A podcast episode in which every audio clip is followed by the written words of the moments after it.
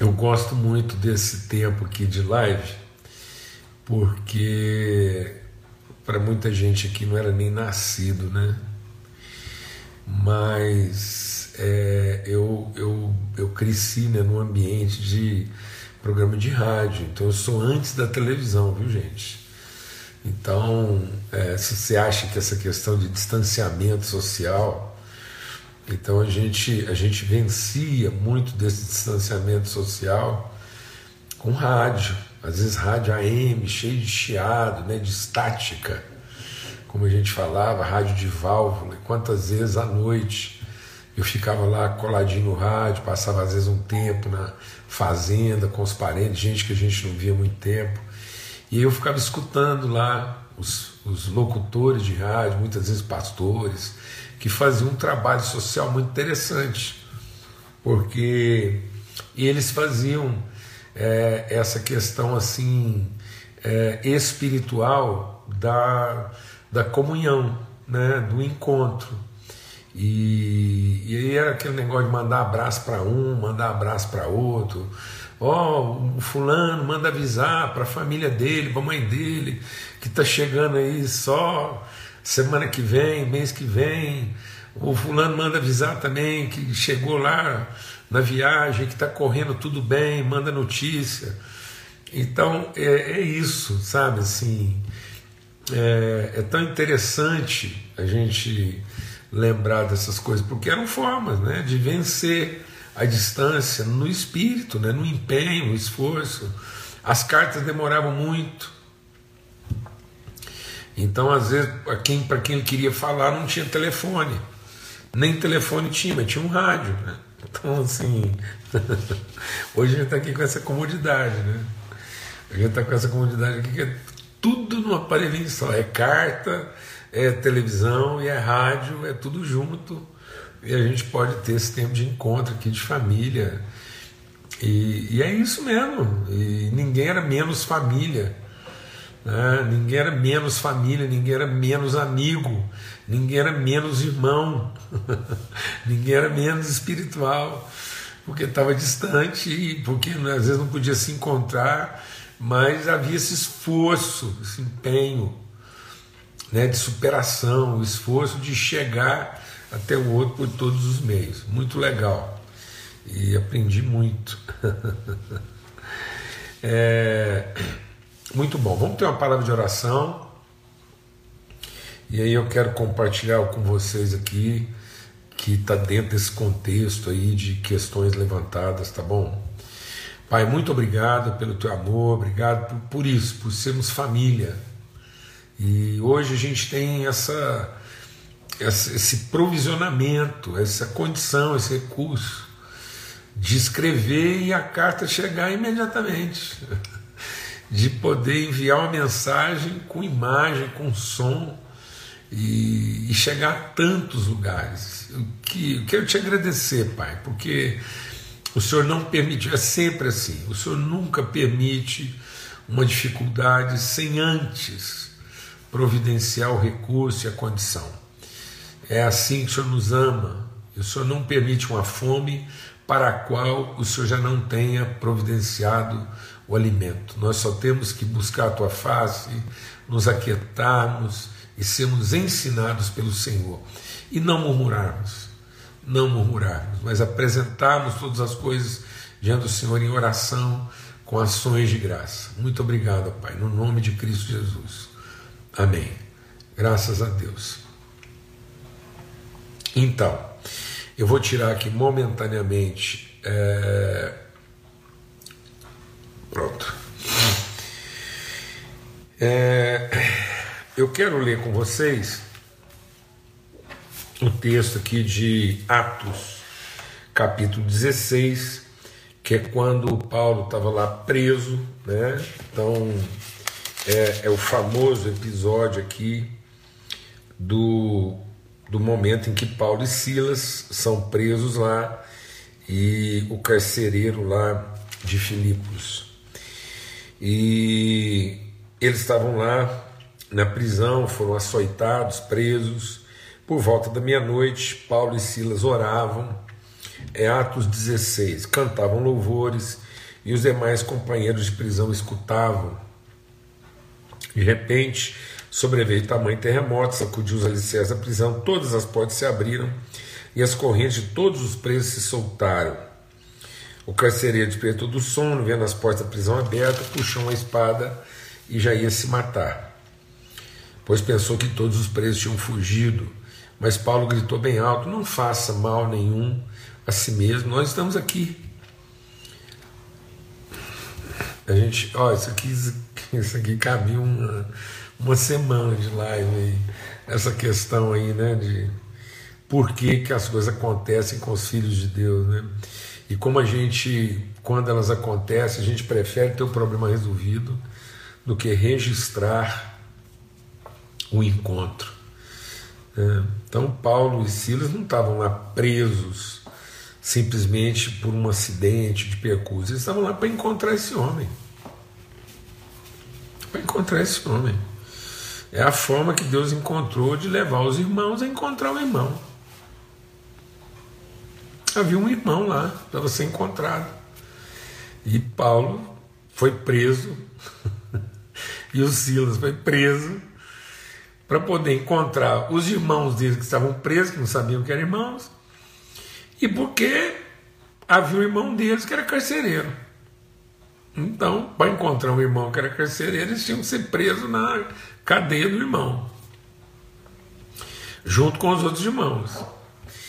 E por isso que quando as portas se abriram, eles entenderam que não tinha que ir embora porque o trabalho deles não estava terminado. Bom, e aí o, o carcereiro viu aquilo, trouxe eles para fora e disse: Senhor, senhores, o que eu devo fazer para ser salvo? Eles responderam: Crê no Senhor Jesus e será salvo. Você e toda a sua casa. Crê no Senhor Jesus e será salvo você e toda sua casa. Toda sua casa. Toda ela. Toda ela. Todos que estiverem lá sob a sua responsabilidade. Pregaram a palavra de Deus ao carcereiro e todos os que faziam parte da casa dele. Naquela mesma hora da noite, cuidando deles, lavou-lhe as feridas dos açoites, logo a seguir, ele e todos os membros da casa dele foram batizados. Todos foram batizados. Então, levando-os para sua própria casa, deu-lhes de comer e com todos os seus manifestava grande alegria por ter crido em Deus. Irmãos, é, durante um período né, de, de, de muita religiosidade, então a igreja foi tomando um caminho de, de muita religiosidade. E a religiosidade ela se firma no rito. A religiosidade ela se firma nas ações do homem. Então, quanto mais religioso no sentido litúrgico, no sentido devocional, quanto mais eu, eu, eu acredito numa relação com a divindade, respondendo ao, ao, ao idólatra, quanto mais a relação é de um ídolo com o idólatra, mais o idólatra quer controlar o ídolo através das suas ações. Então, o ídolo fica refém, tanto é que o ídolo é colocado num altar para que o idólatra tenha controle para saber exatamente onde ele está. Então quem marca, quem marca tudo, quem determina tudo na vida do ídolo é o idólatra, que o ídolo é que fala a hora que o, o, o idólatra é que fala a hora que o ídolo vai descer, o que é que ele tem que fazer, onde é que ele vai abençoar, quem que ele pode abençoar, quem que ele deve abençoar? Então, o ídolo, ele é um refém do idólatra. O idólatra é senhor do ídolo.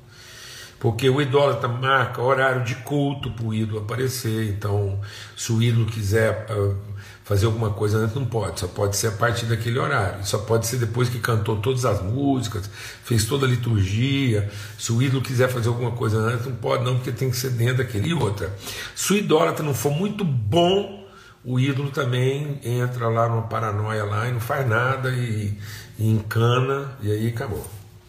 Então é uma relação assim de prestação de serviço. Então houve, houve um tempo em que a igreja, a igreja do Senhor Jesus, e Jesus já advertia isso, ele falava assim: ó, os idólatras têm a mania de ir lá e, e pegar um ignorante, em vez de transformar ele num, num fiel, no sentido um conhecedor de Deus, ele transforma esse ignorante num prosélito. O que é um prosélito? É aquela pessoa que se sente aceito se sente no direito de participar das coisas, por, desculpa, porque ele adota o rito. Então o rito, para ele, tem efeito exclusivamente litúrgico, não tem nenhum efeito pedagógico. O rito não ensina. O rito pauta o comportamento aceitável. Então o rito é para que o, o idólatra se torne senhor do ídolo e merecedor do poder do ídolo. Então é isso. E a igreja foi desenvolvendo muitas vezes essas coisas e historicamente há ciclos né, de idolatria e dogmatismo. Aí o dogma fica valendo mais do que o testemunho de fé, enfim. Uma das coisas que a reforma protestante trouxe, e a reforma protestante nunca foi contra a catolicidade da igreja, a reforma protestante foi um movimento questionando a romanização da igreja e nunca a catolicidade da igreja. Então, o movimento é, chamado de reforma é exatamente não, não era contra a catolicidade, entendendo a igreja como católica, como única, como universal. Então, a reforma nunca questionou a questão da, da universalidade, da catolicidade da igreja, nas suas várias formas, mas questionava exatamente porque, sendo ela católica, ela não poderia ser romanizada, ela não poderia ser dogmatizada a partir de um, de um conjunto né, litúrgico, é, pragmático determinante. E isso aconteceu várias vezes. E é exatamente isso que Jesus vem curar na revelação da relação de Deus com a família. Então, o que Cristo vem mostrar, e a gente está falando sobre isso aqui, a gente está sempre repetindo, porque tem que repetir mesmo, porque isso é uma fortaleza na nossa mente, isso tem que ser quebrado, desfeito, né? Que é a ideia de que nada foi feito por um Deus em busca de devoção. Mas tudo foi criado por um pai com um propósito de relação. Então, enquanto há ignorância, enquanto não há plena revelação, o rito tem um efeito de tutela. Até que haja plena revelação e pleno conhecimento, o rito cumpre um, um, um, um uma ação é, paliativa. O rito é um paliativo, ele não transforma, mas muitas vezes ele até inibe, né, que, que às vezes a coisa fica até pior, ou às vezes não. Mas então o, o, o, o rito, apenas a liturgia, não tem poder de transformar. Por isso que a lei nunca aperfeiçoou ninguém. Mas, observada com o coração verdadeiro, o rito pode a, arrefecer né, o desenvolvimento da maldade, porque gera um certo temor. É uma tutela. Mas vindo a revelação, o que, que a revelação traz?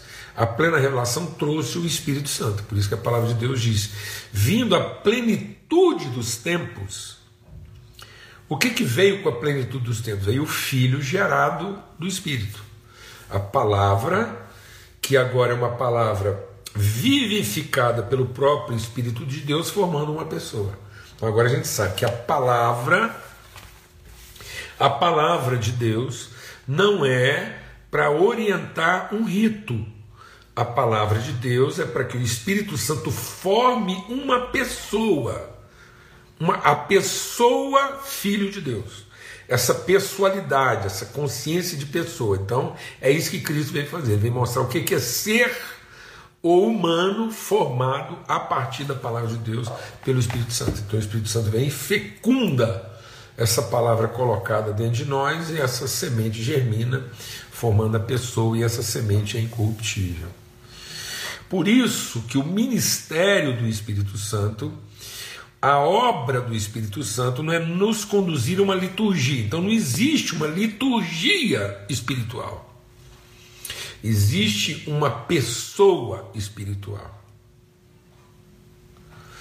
Porque o Espírito Santo não é um condutor de liturgia, o Espírito Santo é um formador de pessoas.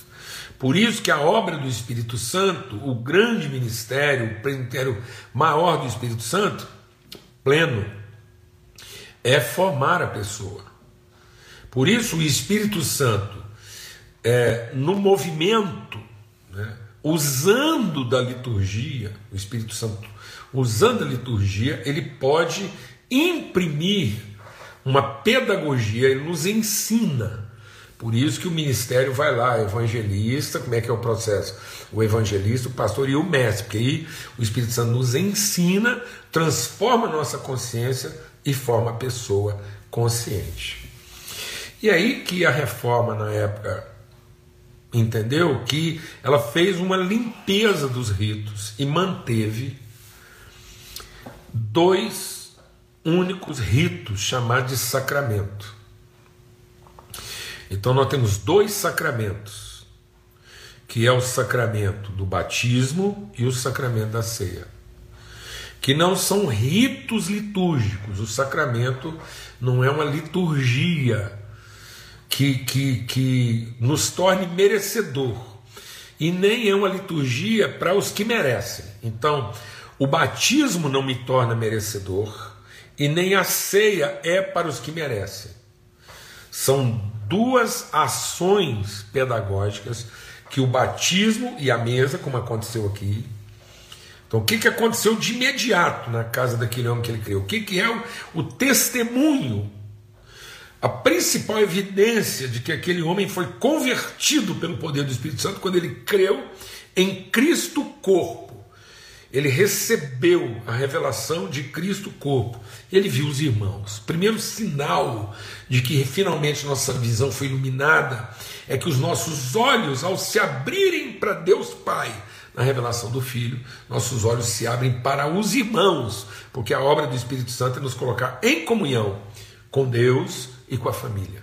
Então, se mantém dois únicos ritos que são sacramentos na formação da consciência de família na prática da comunhão.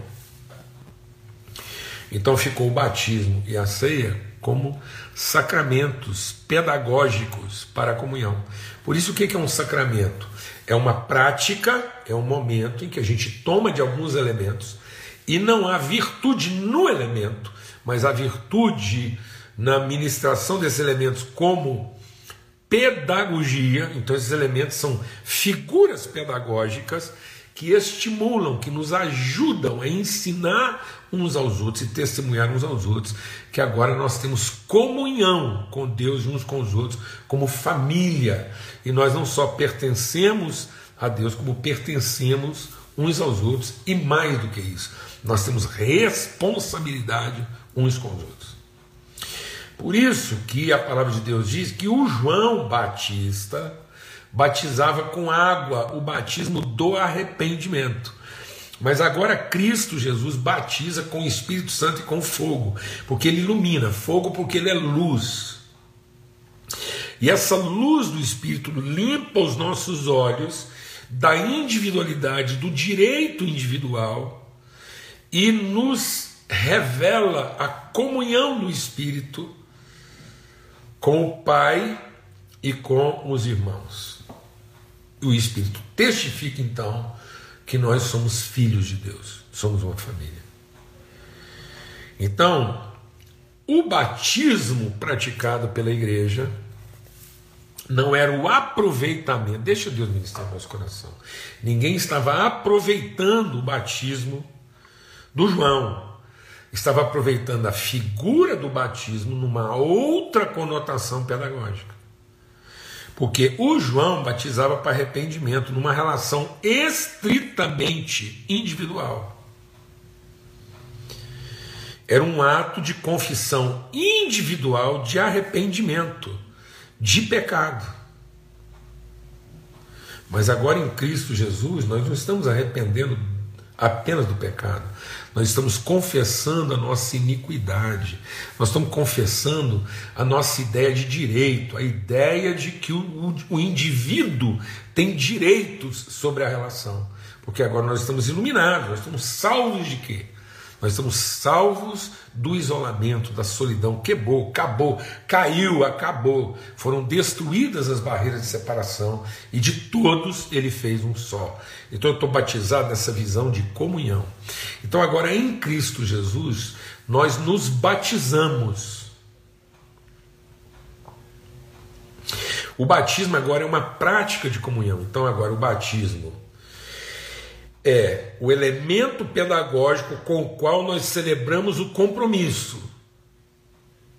Que compromisso? De que agora nós somos responsáveis uns pelos outros. Então nós somos batizados no quê? Na consciência de família. Por isso que agora a fé é para que todos da minha casa sejam salvos. Se eles não quiserem ser salvos, isso é outra história. Mas o testemunho que eu entrego para eles é de um batismo feito no sangue de Cristo Jesus, no derramamento do seu Espírito, que salva todos os que crerem. Então não é mais o batismo de quem está confessando seus erros à espera de ser perdoado. Não. É o batismo de quem confessa a certeza de que agora nós somos uma família e somos responsáveis uns pelos outros. E agora eu vou abrir um particular aqui. É por isso que eu, Paulo Júnior, creio, eu particularmente respeito, não questiono, isso para mim não é dogma, não estou fazendo aqui uma argumentação dogmática, estou dando um testemunho de fé. Então, a partir do entendimento de tantos outros textos e citações, eu, particularmente, creio no batismo de crianças. E não porque isso tem o poder de salvá-las, mas isso é um testemunho de como família, nós, os que cremos, estamos assumindo a responsabilidade de ensiná-las de que eles são filhos de Deus. Desde a revelação de Cristo Jesus, eu não creio mais que eu estou aqui para pedir que Deus salve meus filhos desde a revelação de Cristo, eu entendo que eu estou aqui para cuidar dos filhos de Deus.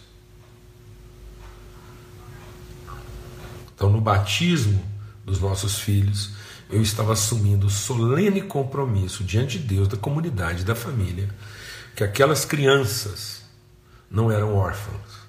Eu não estava ali tentando resolver o aspecto pagão daquelas crianças. Eu nunca batizei uma criança, filho nosso, pensando que aquele batismo era para garantir a salvação dele, para que ele não chegasse a Deus pagão, porque não era, eu não estava batizando meu filho para que Deus o aceitasse. Eu estava através daquele batismo assumindo minha responsabilidade consciente e madura de nunca deixar aquela criança entender outra coisa senão o fato de que ele era um filho de Deus trazido para a responsabilidade da família. O que ele ia fazer com isso depois, ele daria conta a Deus. Mas o que cabia a nós, a salvação é para nós e para toda a casa. Por isso mesmo eu também acredito que a comunhão, a mesa, é para todos da casa, inclusive as crianças. Porque a mesa não é para premiar os que merecem. A mesa não é o prêmio de quem mereceu.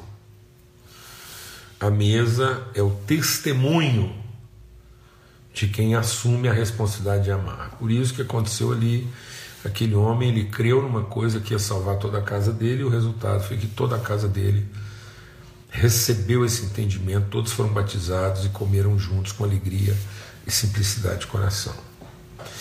Sabe, amados, aí eu quero terminar essa reflexão dizendo uma coisa.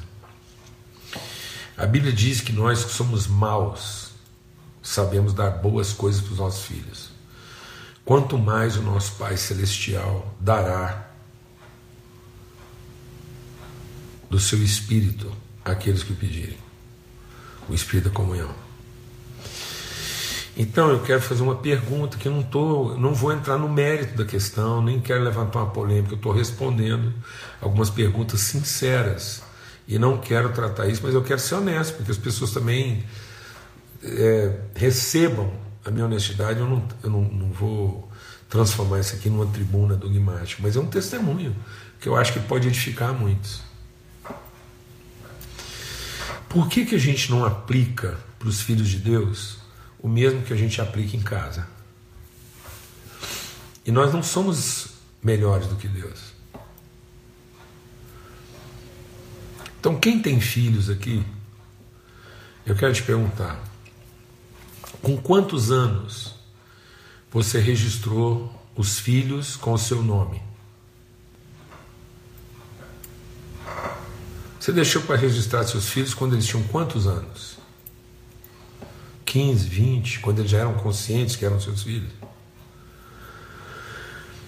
Ou você registrou seus filhos assim que eles nasceram? Por que, que você não esperou eles ficarem adultos para saber se eles queriam receber seu nome e então depois você não deixou eles crescer lá sem nome, bastardos, para que o dia que eles resolvessem ter seu nome, você daria nome para eles? Desde quando você repartiu o alimento da sua mesa com seus filhos e com os amigos deles? Ou na sua casa só comeu da sua mesa aqueles que fizeram por merecer? Ou passaram por algum rito de aceitação? Então eu quero falar uma coisa, sabe, irmãos? Às vezes eu, eu preferia frequentar a casa de alguns irmãos do que às vezes a igreja deles. Honestamente. E sei que isso aqui eu posso estar trazendo um assunto aqui assim difícil, mas eu, eu tenho que ser muito transparente e honesto. Por quê? E por que que os seus filhos acreditam? E por que que seus filhos acreditam que são seus filhos? Porque no dia que eles nasceram, você entregou para eles um exame de DNA para eles carregar na carteira.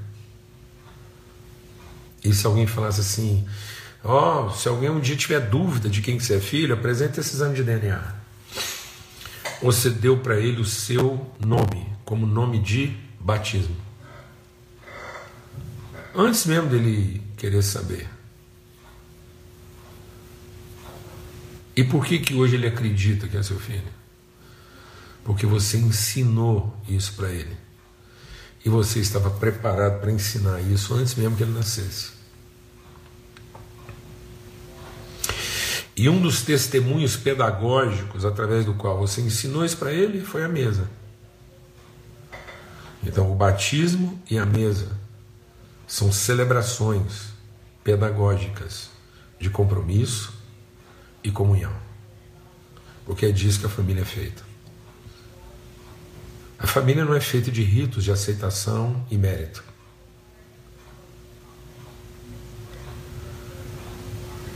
Nós não nos tornamos família no dia em que a gente decide aceitar uma família. Nós somos da família. E podemos nos rebelar contra esse fato. Ou podemos nos submeter a esse fato e usufruir a pedagogia da comunhão e do compromisso. Amém, amados? Em nome de Cristo Jesus, o Senhor. Sei que é uma conversa difícil, mas a comunhão é para a gente conseguir também ter conversas difíceis. E eu não me sentiria assim honesto se, ao ser perguntado por essas coisas, eu não ter a liberdade de falar delas publicamente. Não estou fazendo doutrina, mas estou dando o meu testemunho de fé a partir daquilo que eu compreendo da palavra de Deus. E respeito, mesmo às vezes não concordando, respeito outras formas de pensamento, entendo, mas também quero deixar meu testemunho que isso para mim nunca foi dogma. Não faço disso uma bandeira dogmática nem doutrinária no aspecto de fazer militância a respeito disso, mas também não recuso a ninguém o meu testemunho de fé. Portanto, há dois momentos na nossa vida que são momentos pedagógicos que nós celebramos como sacramento de ensino, que é batismo e ceia. Porque no batismo nós celebramos o compromisso responsável que nós temos um com o outro, e na ceia nós celebramos a comunhão de todas as coisas ao redor da mesa em família. Amém? Um forte abraço para todos. Fique em paz e até amanhã, se Deus quiser, em mais um momento de mesa aqui. Tá bom? Fica na paz, um abração.